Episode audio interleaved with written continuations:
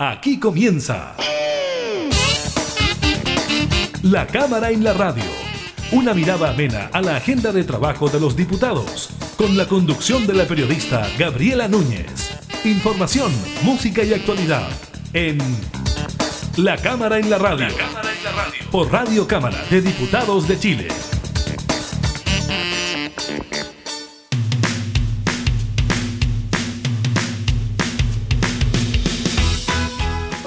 ¿Cómo están? Bienvenidas y bienvenidos a un nuevo programa de la Cámara en la Radio. Estamos junto a ustedes, como siempre, entregando información legislativa y temas de actualidad. Sin duda que el COVID-19 sigue siendo uno de los aspectos principales que copan la agenda en estos últimos días, sobre todo con el aumento en el número de casos. Estaremos hablando de eso con el diputado Patricio Rosas, él es doctor, así que nos estará explicando cuál es el proceso que viene de ahora en adelante tras la vacunación en el país. También estaremos comentando de las comunas que entran y salen de la cuarentena, que avanzan o retroceden en el plan paso a paso, también el número de personas que han sido contagiadas. Estaremos revisando lo que ocurre también con la última encuesta ACADEM y el porcentaje de chilenos que está de acuerdo en que se posterguen las elecciones de abril dado el aumento de contagios.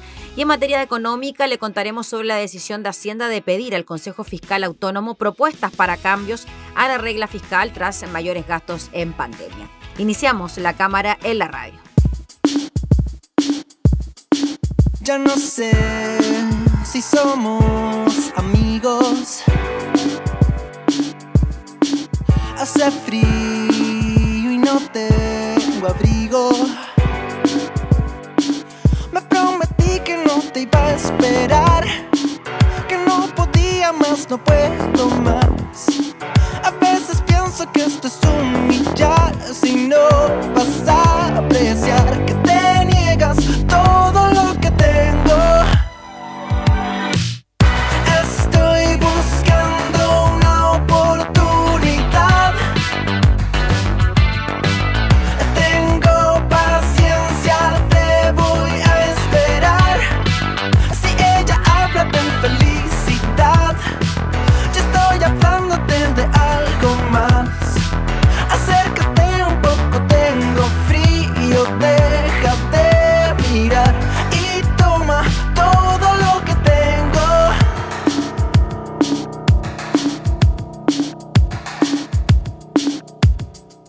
úsame para lo que quieras. Date cuenta que un cuerpo espera. Que tengo un límite y se va a quebrar. Lo poco y nada que nos queda ya.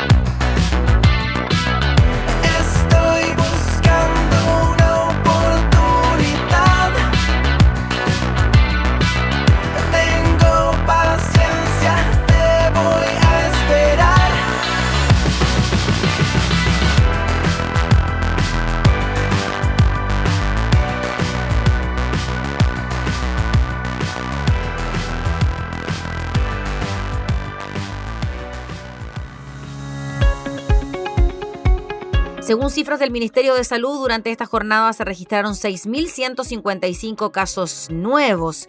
En cuanto al número de personas fallecidas, son 80 en todo el país, llegando ya a los 22.359 casos. En cuanto al número activo de casos, es de 38.022 personas. 177 camas críticas disponibles hay en la red salud. Pero hoy día las novedades vienen de la mano con dos cosas. Primero, las comunas que pasan a cuarentena y también esta decisión del gobierno de suspender la entrega de permisos para circular los fines de semana en comunas en cuarentena. Según la subsecretaria de Salud Pública, Paula Daza, la idea es disminuir la circulación de personas para evitar el alza de contagios de COVID-19. 19. Así lo dio a conocer la subsecretaria Paula Daza, quien informó que la autoridad sanitaria decidió suspender la entrega de permisos temporales durante los fines de semana en comunas en cuarentena con el objetivo de disminuir la circulación de personas y así evitar un alza de contagios de COVID-19. La autoridad realizó el anuncio durante la entrega del balance del estado del coronavirus en el país, en el cual el ministro París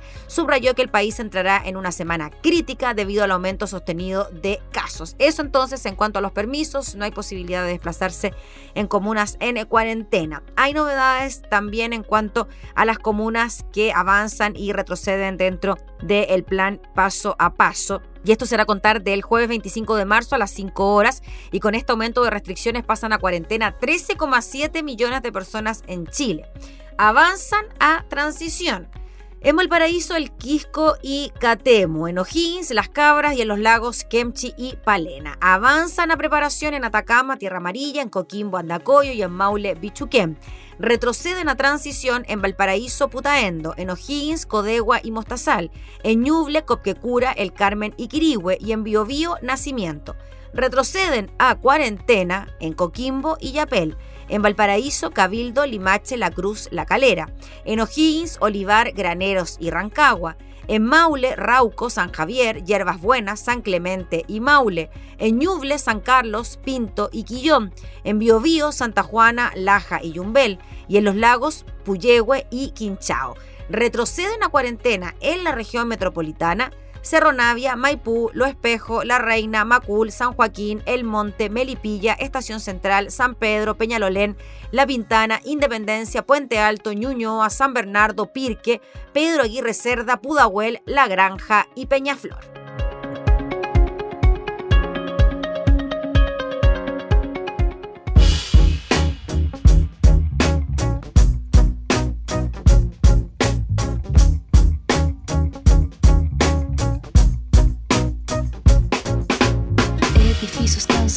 Apilaron numerosos en bloques de cementos altos y furiosos. Taparon la luz de nombres poderosos y nunca más se vio aquel sol que era luminoso. Lo llamaron desarrollo, crecimiento.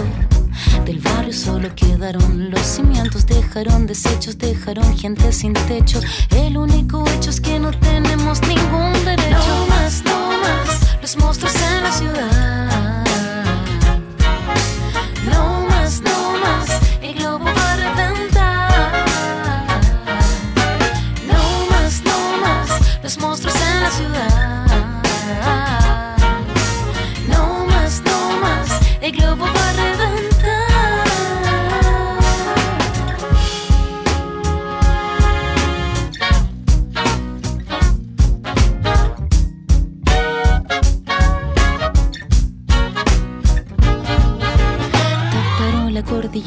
Taparon con costanera. La urbe hierve como una caldera, quema la ciudad de locura en histeria. Y en nuestros autos grandes olvidamos nuestras piernas, olvidamos saludarnos y sentarnos. Mientras la grúa con rabia iba podando el último árbol que miraba sollozando. ¿En qué nos convertimos y hacia dónde caminamos? No más, no más, los monstruos en la ciudad.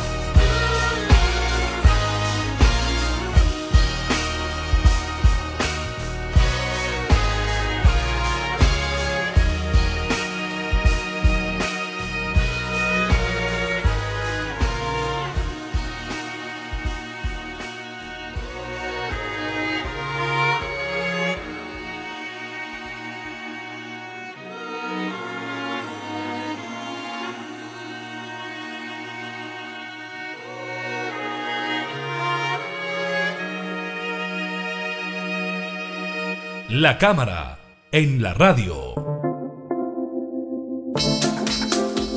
En los últimos días se ha producido un aumento importantísimo de casos de COVID-19, incluso superando la barrera de los 7.000 casos, la cifra más importante desde que el coronavirus está presente en, nuestro país. Todo esto en medio de un proceso de vacunación que ha sido catalogado como uno de los más exitosos incluso a nivel internacional. Vamos a hablar de estos temas con el diputado y doctor Patricio Rosas. ¿Cómo está, diputado? Muchas gracias por recibirnos. Hola, ¿cómo estás, Gabriela? Eh, muy bien, desde acá, de, Los Ríos. Hoy, saludos por allá, qué lindo. Preocupado, muy preocupado en todo caso, porque estamos una situación muy crítica. Por eso mismo queríamos hablar con usted, diputado. Usted siempre ha sido bien claro en, explicarnos este tema que a veces genera tantas dudas. ¿Se podría haber pensado que con el proceso de vacunación, que como decimos ha sido bien exitoso, se ha vacunado un montón de gente, los contagios podrían ir disminuyendo, pero eso no ha sido así, al contrario, hemos tenido un aumento exponencial de casos de COVID-19. ¿Era esperable que se produjera una acción como esta post vacaciones a pesar de la cantidad de personas que ya se han vacunado? Lo que pasa es que hay dos procesos distintos acá. Eh, una era lo esperable respecto de cómo venía la situación después de las fiestas de fin de año y el permiso de vacaciones y aeropuertos internacionales abiertos y fronteras abiertas, que eso lo advertimos, que esa situación iba a generar una situación peligrosa y un pic, eh, una segunda ola, cosa que ocurrió y partió en las zonas de vacaciones. Por lo tanto, eh, hoy día se está trasladando hacia la región metropolitana eh, y eh, tal cual lo, también lo adelantamos, eh, no es lo mismo que la primera ola en que se partió de cero. Aquí se partió de cerca de 2.000 casos que siempre estuvieron. Por lo tanto, se parte de mucho más arriba y el ascenso exponencial va a llegar mucho más arriba. El problema de que contra más casos tenemos, más camas necesitamos eh, en los hospitales y más camas críticas también necesitamos, porque por cada 100 casos, 10 necesitan hospitalización, 2 necesitan UCI. Entonces, contra más presión tenemos, eh, va a llegar un momento en que ya no se va a sostener. Y por otro lado, lamentablemente, eh, por más que, claro, el proceso de vacunación tiene, va a tener su efecto, pero eso es seis meses más o menos más adelante, no, no es ahora. Eh, hemos visto que el, virus rápidamente además eh, ha fabricado a nivel mundial variantes que hacen que se expanda más rápido y eso va en contra del efecto vacuna eh, y por otro lado ya ha generado algunas que son resistentes. Entonces, eso es muy complejo hoy día eh, el escenario para Chile y para Europa. Diputado Patricio Rosa, sobre eso le quería preguntar, sobre las variantes, porque sabemos que el COVID-19, como tradicionalmente lo conocemos, pues bien, puede ser controlado, puede ser manejado con las vacunas que ya están circulando, la Sinovac, la Pfizer, BioNTech, AstraZeneca, etc. Pero hay esas, existen estas otras variantes, la nigeriana, la sudafricana, la brasilera, etcétera, que ya sabemos que estos virus pueden soportar esta vacuna. O sea, pueden afectar a una persona. ¿Qué tendríamos que hacer entonces para que no ingresaran estas cepas y que de alguna manera pudiésemos mantener este control de la pandemia? Bueno, al igual que el año pasado, antes que llegara a Chile, le pedimos al ministro, en esa época estaba el ministro Mañalit, que cierre el aeropuerto internacional para que evite que llegue la, la H1, o sea, que llegue finalmente a nuestro país el COVID Em, lo mismo de antes, a mí me tocó enfrentar la H1N1 y se hizo lo mismo, pero aquí no se hizo eso, no se cerró el aeropuerto. Luego le pedimos lo mismo para evitar que llegaran las variantes justo antes de las fiestas de de año, en, noviembre, y tampoco se hizo. Y ahora eh, todos volvemos, eh, no sé, el colegio médico, los médicos, eh, todos pedimos lo mismo para evitar que llegaran las variantes, porque eso puede ocasionar que el proceso de vacunación sea un fiasco finalmente. y nada, y lo volví a, hace un rato, lo volví a solicitar. Eh, en la Comisión de Salud. Porque creo que si algo podemos hacer, además de cuarentenar, de respetar la distancia física y las aglomeraciones y todo lo que la población puede hacer, porque ya, ya quedó fuera del ámbito prácticamente del, manejo de la pandemia el, gobierno, porque el virus está por todos lados. Eh, si algo podemos hacer de parte del Ejecutivo es cerrar eh, el acceso a nuevas eh, variantes que ya se ha visto que muchas son resistentes o generan resistencia a las vacunas. Diputado Rosas, ¿Qué podemos hacer con estas variantes? Porque ya tenemos una vacuna. Para estas variantes necesitamos una nueva vacuna. Tendremos que esperar un año más para que pueda ser este virus controlado con una nueva inoculación. ¿Cómo se maneja eso? Bueno, una, una de las posibilidades es generar nuevas vacunas en el transcurso de seis meses es posible que Pfizer module su vacuna, por ejemplo, ellos lo anunciaron así, eh, pero en el intertanto, bueno, esto demuestra que finalmente esperar que otro te solucione el problema comprándole la solución eh, y no hacer nada en el intertanto y dejar que el virus se expanda es una mala decisión.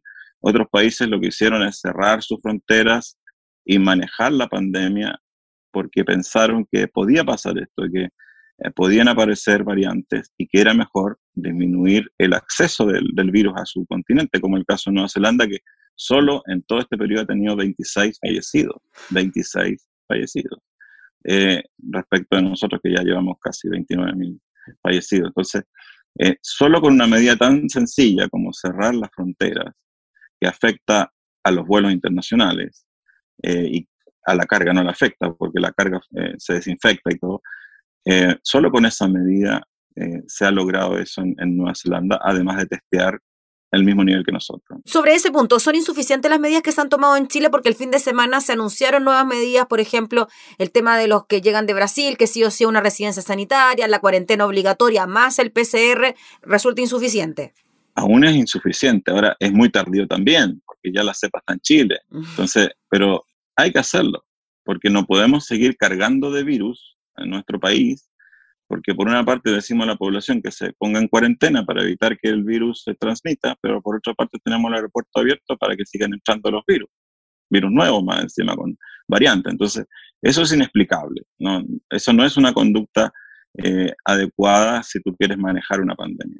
Diputado, y en cuanto al proceso de vacunación y en cuanto a la vacuna Sinovac, que es la que mayoritariamente se ha utilizado en el proceso de vacunación en nuestro país, yo lo quiero comparar con el proceso europeo. Allá se está planeando tener un carnet verde de vacunación que permita a los habitantes de Europa trasladarse por distintos países. Este carnet va a contener si es que usted se vacunó, si es que tuvo COVID en algún momento y si tiene algún PCR negativo. El punto es que allá no se admite la vacuna de Sinovac, sino todas las otras que sí se han aprobado. ¿Qué pasa con eso? ¿Por qué allá no, acá sí utilizamos esta vacuna? Bueno, ahí la, agencia que certifica las vacunas, la EMA, eh, todavía está seguramente evaluando la vacuna eh, Sinovac, la vacuna china. Eh, me imagino que en, algún corto plazo podrá tener ya una respuesta, pero tiene aprobadas otras, que, como la Sputnik, ya está muy avanzada, y, la AstraZeneca, que ya está lista, ellos tienen otra, partieron de otra forma. Nosotros partimos con eh, la aprobación de Sinovac y la aprobación de Pfizer, eh, y entiendo que después fue la de mm, AstraZeneca, pero eh, porque acá en Chile se hicieron dos estudios de su de cómo actuaba, los estudios de campo de, de, segunda fase se hicieron acá en Chile, entonces eso facilitó que tuviéramos eh, el acceso a esa vacuna. Y bueno, como China tiene que producir una cantidad de vacunas que es para 1.200 millones de habitantes, entonces tienen laboratorios que son capaces de producir esa cantidad de vacunas. Es muy distinto a los laboratorios europeos que tienen la capacidad para producir para 200 o 300 millones, que son más o menos eh, la, la, Unión Europea. Entonces, estamos hablando de fábricas de vacunas de distinto volumen. Por eso es que hoy día, por ejemplo, eh, se dice que el país que ha puesto más dosis en el mundo es China, que son 75 millones de, de, dosis, pero respecto a su población la proporción es ínfima. En cambio nosotros hemos puesto 5 millones, pero respecto a nuestra población es mucho mayor el, eh, el, el avance. Entonces, eh, eso demuestra que lo importante es la rapidez con que tú logras vacunar a la mayor cantidad de tu población para evitar la formación de variantes, porque contra más eh, tengamos, em, contra más eh, virus tengamos, eh, más variantes se van a formar. Claro, usted me explicaba fuera de Cámara de Diputados que finalmente la variante se puede producir en el mismo organismo de una persona. O sea, mientras más personas se contagien, más variantes se pueden ir produciendo. De ahí la importancia de la vacuna, a pesar de que las nuevas cepas sean resistentes a la misma, a la misma vacuna, ¿no? Claro, por eso, por una parte, hay que vacunar rápido y por otra parte, cerrar las fronteras para que no entre las nuevas cepas. Si, esto es, hay que poner atajos en todos lados. ¿Y estos atajos incluyen cuarentenas totales? Por supuesto, si en algún momento llegamos a esa situación en que, como, como la que estamos enfrentando ya, de hecho yo eh, estaría pensando en eso ya, dado eh, que tenemos la UCI colapsada, las camas críticas colapsadas, eh, el sistema no da para más en este momento. Entonces ya tenemos una situación muy crítica país. Entonces tenemos que confinar grandes porciones de, de territorio y de habitantes. Diputado, le quiero preguntar por algo que ocurrió el fin de semana, que tiene que ver con la polémica entre el gobierno y el colegio médico por las declaraciones de la presidenta del colegio médico Isque Asiches, que algunos las calificaron de infantiles, otros las calificaron de adecuadas, que iban acorde con la realidad, algunos de acuerdo en la forma, no en el fondo. ¿Cómo lo ve usted? Más que nada la relación que existe entre el gobierno y el colegio médico que debieran ser, o el Ministerio de Salud y el colegio médico, que claro, son entidades a las que uno respeta, les cree, les debe generar confianza, pero que estén así en esta pugna constante? Bueno, yo creo que, que, se tiene que analizar de una forma más científica y lamentablemente el gobierno mm, eh, no ha estado a la altura de, de, la ciencia. O sea, aquí hemos eh, demostrado la necesidad de, por ejemplo, de cierre de fronteras, que es algo básico eh, el, al inicio del 2020, pero no se hizo a pesar de que todas las pruebas y todos los científicos y el colegio médico lo, lo, eh, predecían. Finalmente, eh, después el tema de las cuarentenas, los permisos de, vacaciones, que fue un, tema ya de, eh, creo que la, una de las peores políticas que se puede haber implementado, porque finalmente eso es lo que nos tiene hoy día así, y sobre ese punto es que ayer justo escuché al ministro París sobre ese punto en una entrevista y decía que ¿Mm? no había sido un error el permiso de vacaciones porque la gente tenía estaba saturada mentalmente, etcétera, pero que lo que sí había sido un error era que la comunicación de riesgo no había sido lo suficientemente efectiva durante el periodo de vacaciones. No, no, aquí es un error cuando tú, porque tú no puedes decir, bueno, es que es un error que no le pude decir a los 3 millones de personas que usan mascarilla y, y no se vayan a comer un asado con, con los amigos. Si tú le diste permiso para, para salir y, moverse por el país y dispersar el virus, finalmente, ¿cuál fue el efecto? Que en las zonas turísticas hoy día están todas las UCI colapsadas, incluido nuestra región de los ríos, por ejemplo, y la, y, y la región de Araucanía, que son las que más turistas reciben. UCI colapsadas, la mortalidad se triplicó respecto a lo que teníamos en diciembre. Entonces son efectos que tienen las políticas mal diseñadas. Y un permiso de vacaciones en un país que, tiene, que, tenía ya una cantidad de casos tan altos como los que teníamos en diciembre es una irresponsabilidad y eso no, es una mala decisión. No se puede arriesgar uno después que no, que con educación hago que todas las personas que salgan de vacaciones vayan a estar dentro del auto solamente o, o dentro de su hotel solamente y no, van, eh, y no fue así.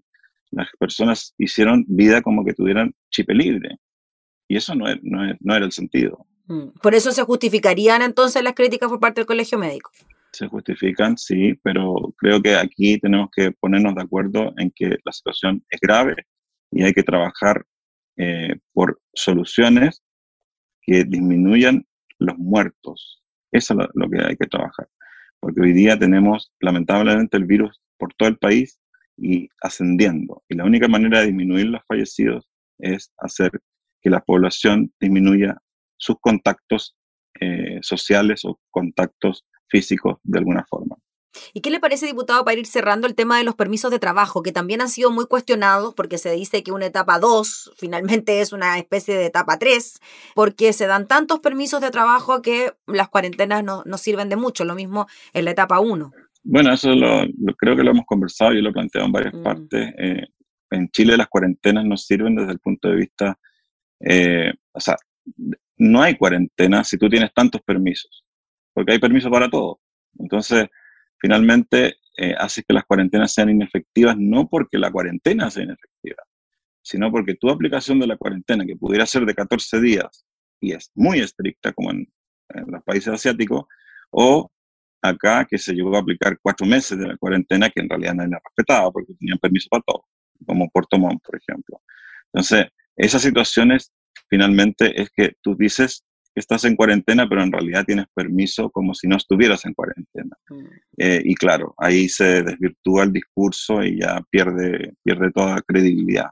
Muy bien, pues diputado, le agradecemos por su tiempo, por explicarnos estos temas y he de esperar de que sus sugerencias también sean escuchadas, pues, de lo que hemos conversado para que ojalá sigamos o podamos controlar de una vez por todas este virus. Sí, hay que tratar de, disminuir la cantidad de casos y eso es, eso es lo esencial. Ya pues, diputado, que esté muy bien, buena jornada. Buena jornada igual. Gracias. Chao. Chao. El diputado Patricio Rosas, integrante de la Comisión de Salud de la Cámara, hablando entonces sobre la situación del COVID en nuestro país.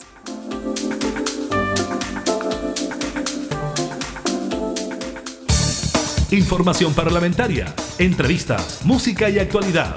Todo esto y mucho más en la Cámara en la Radio. La Cámara en la Radio. Con la conducción de la periodista Gabriela Núñez.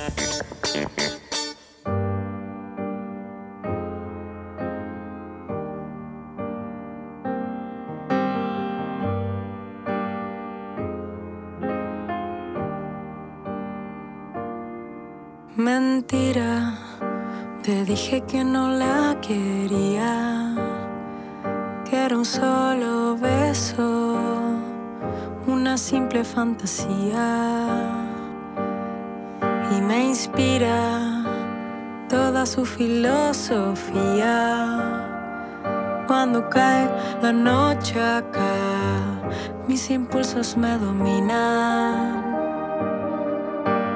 Tantas horas pensando en ella, los minutos se convierten en estrellas lo que quieres tú.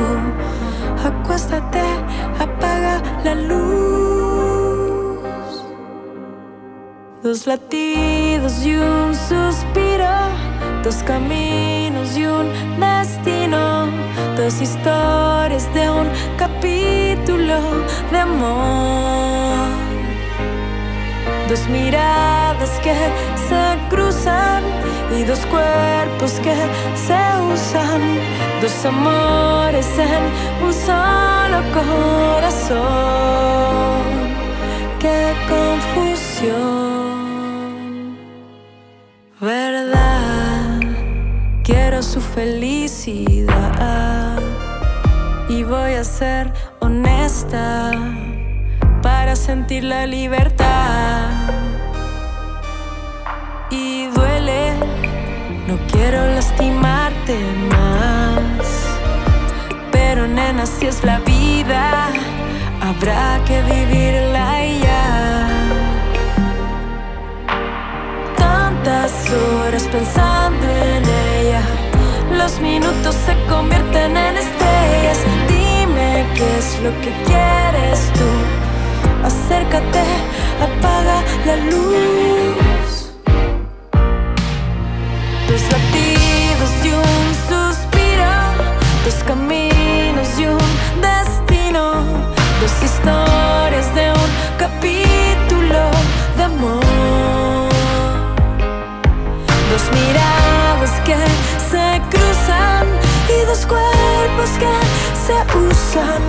tus amores en un solo corazón. Dos latidos y un suspiro, dos caminos y un destino, dos historias de un capítulo de amor. Dos miradas que se cruzan y dos cuerpos que se usan, dos amores.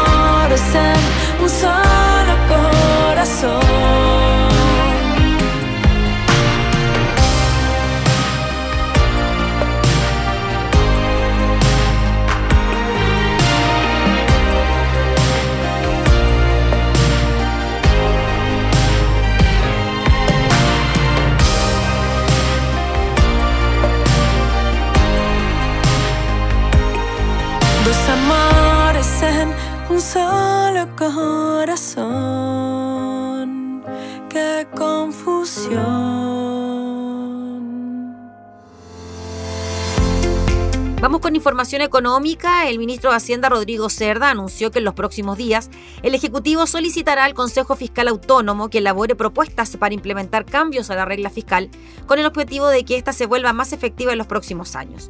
En la instancia, el ministro Cerda sostuvo que al parecer lo peor de la crisis está empezando a quedar atrás, puesto que cuando uno mira tuvimos una caída muy fuerte a mitad del año pasado, pero ya estamos viendo por lo menos mayor recuperación económica y en el margen nos estamos acercando a niveles del Producto Interno Bruto pre-pandemia. En esa línea añadió, eso es bueno, pero todavía nos queda mucho que avanzar, sobre todo porque aún nos quedan muchos empleos que recuperar, y esa es una preocupación que está en el corazón de nuestro gobierno. Posteriormente, el secretario de Estado destacó las diversas medidas que ha implementado el gobierno en materia de protección social para solventar las crisis financieras ocasionadas por la irrupción del COVID-19, tales como la creación del ingreso familiar de emergencia, la disposición de la ley de protección al empleo, la entrega de subsidios en sus líneas contrata y regresa para incentivar el mercado laboral, entre otros. No obstante, el titular de Hacienda recalcó que mucho de lo que hicimos el año pasado es importante mantenerlo en la medida que la pandemia no retroceda y nosotros por lo tanto estamos tratando de llegar lo antes posible a nuestros compatriotas.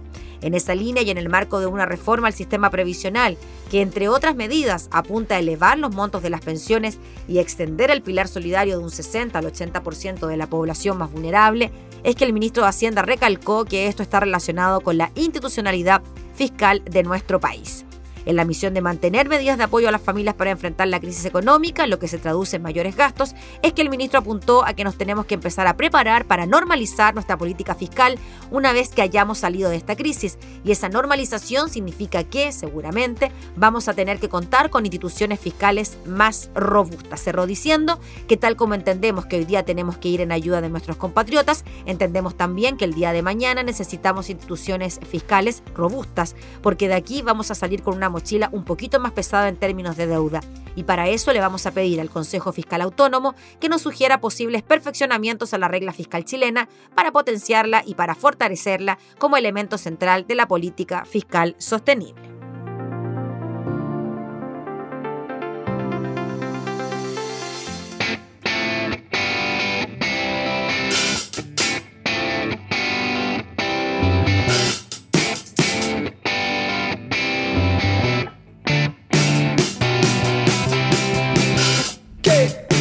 ¿Qué pasó? Dime, dime qué pasó.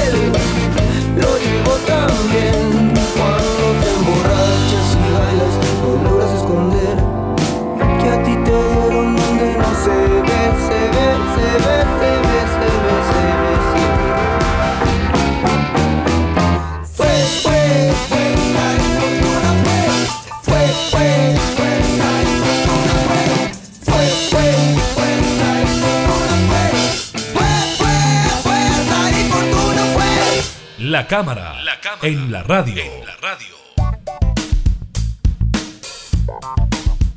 Vamos con información política. Un 62% de las personas encuestadas está de acuerdo a que se posterguen las elecciones fijadas para el próximo 11 de abril al menos hasta que bajen los contagios. Esa es la principal conclusión de una nueva encuesta CADEM dada a conocer durante estas últimas horas. La encuesta fue realizada entre el 17 y el 19 de marzo con un total de 705 casos en una semana marcada por los récords de contagios en lo que va de la pandemia en el país, con más de 7.000 casos, el número más alto.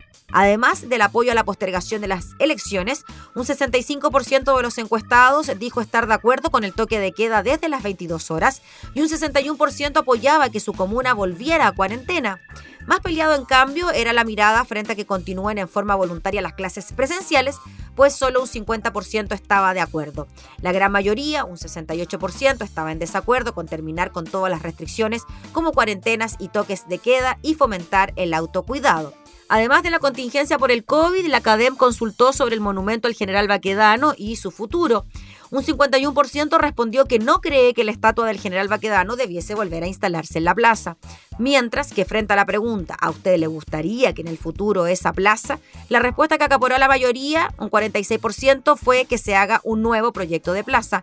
Y frente a la consulta de cómo preferiría que se llamara el sector, un 46% respondió con Plaza Italia o Plaza Baquedano y un 45% con el nombre de Plaza Dignidad.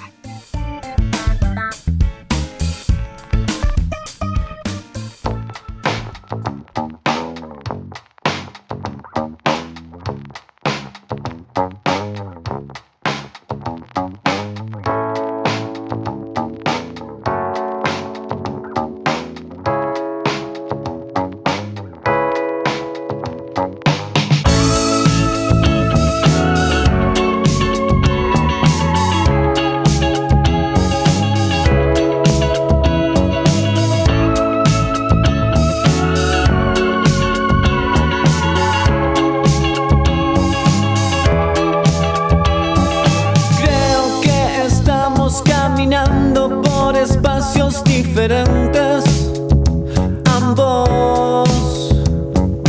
Tú tan fría, yo tan tibio, pero juntos somos elocuentes entre los dos.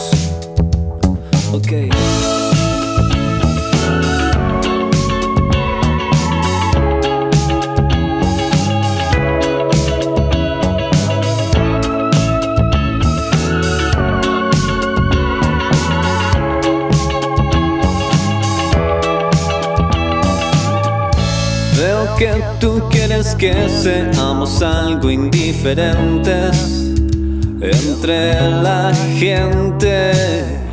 Pero entiende que soy débil y a tu lado no me aguanto, no me resisto. Pienso que estamos navegando contra la corriente. Ambos, tú tan tuya, yo tan mío, pero somos evidentes entre los dos.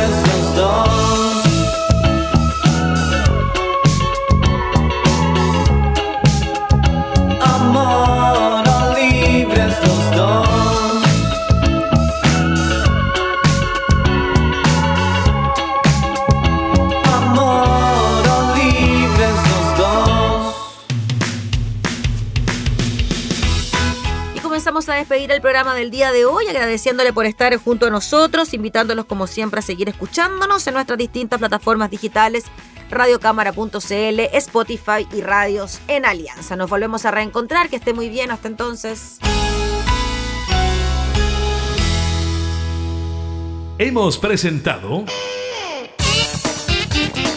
La Cámara en la Radio, una mirada amena a la agenda de trabajo de los diputados. La Cámara en la Radio, con la conducción de la periodista Gabriela Núñez. Información, música y actualidad en Radio Cámara de Diputados de Chile. Acercando las leyes.